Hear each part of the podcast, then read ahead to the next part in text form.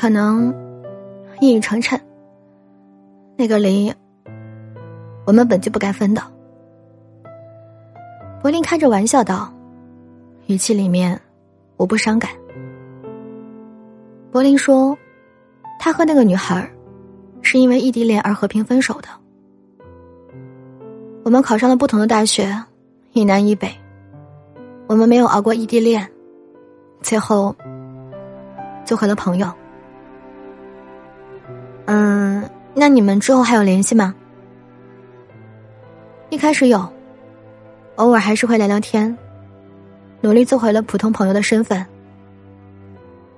再后来就越来越少了，就像水问里面那句话：“酒回不到了最初的葡萄。”做过情侣的两个人，该怎么做回朋友呢？柏林说完这句话的时候，深深的吸了一口气，准备和我道别。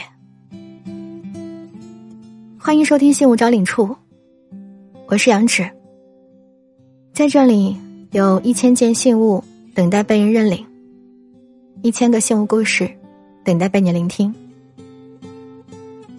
在节目之外，如果你想要找到我，可以关注微信公众号“杨芷的时光”，将你的信物故事。通过留言的方式来告诉我，说不定下一个新武招领处的节目故事原型就是来自于你。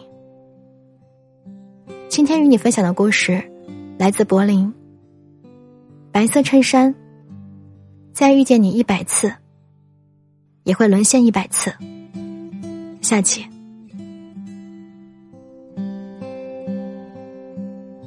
柏林起身，看了看手表。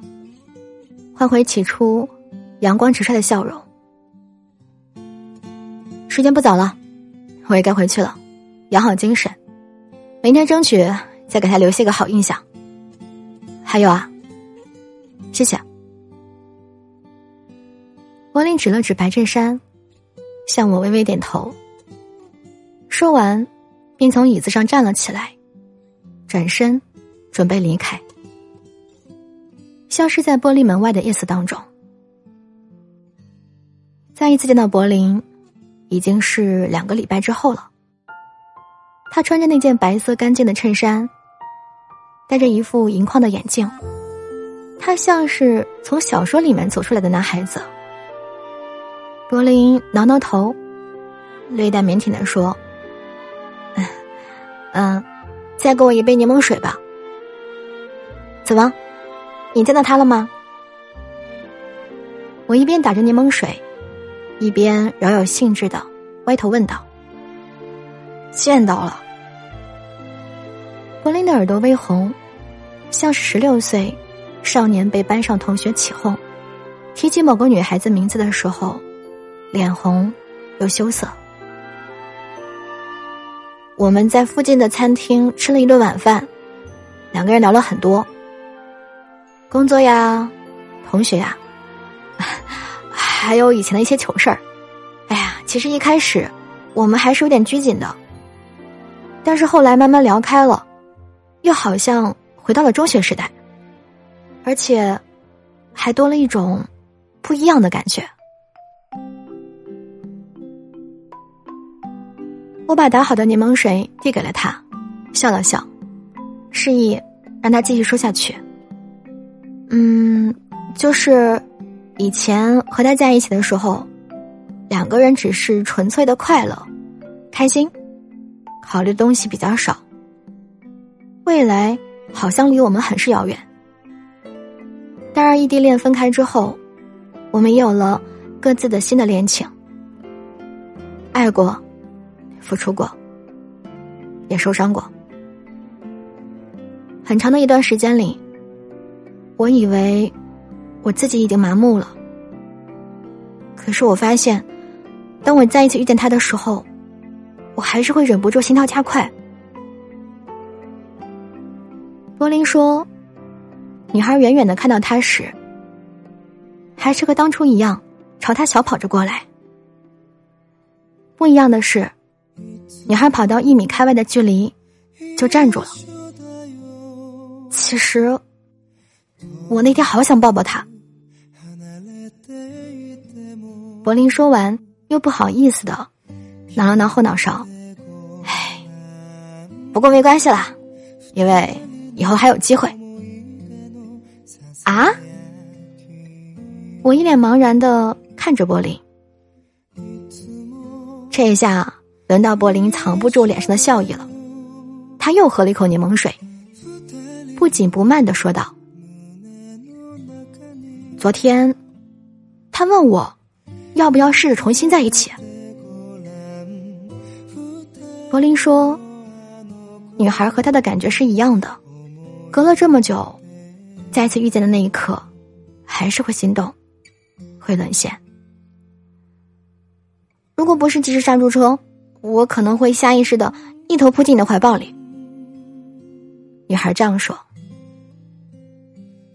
现在我们都出来工作了，我想。可以为这份感情承担更多的责任了。那一次见到他，我发现他比以前瘦了一些。有一瞬间，我特别想成为那个可以保护他、替他挡风遮雨的人。接下来，我们还是会异地恋，但是我愿意为我们之间的感情努力。总有一天，我们会在一起生活吧。柏林出神的望着手中的那杯柠檬水，我可以看出，他现在满脑子都是喜欢的人。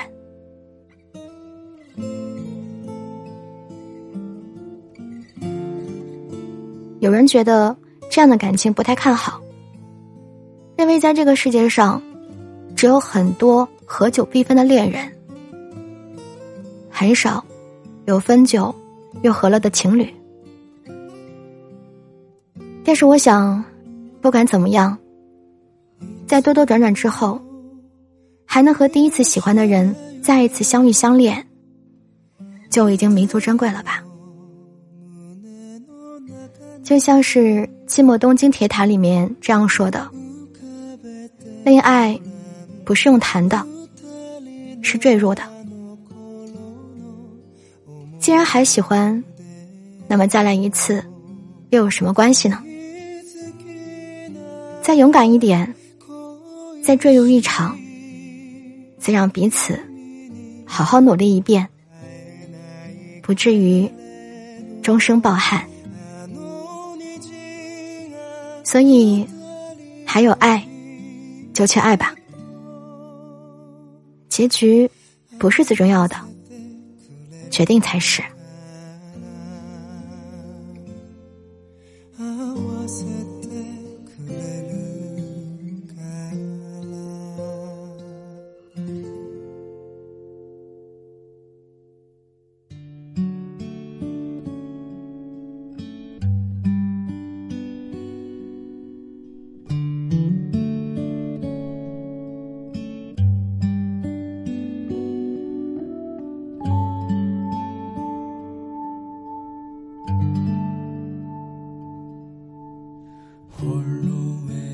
收听《信物找领处》，我是杨芷。这里有一千件信物被我保管，还有一千个故事等待被你聆听。白色衬衫，再遇见你一百次，也会沦陷一百次。下集为你讲完啦。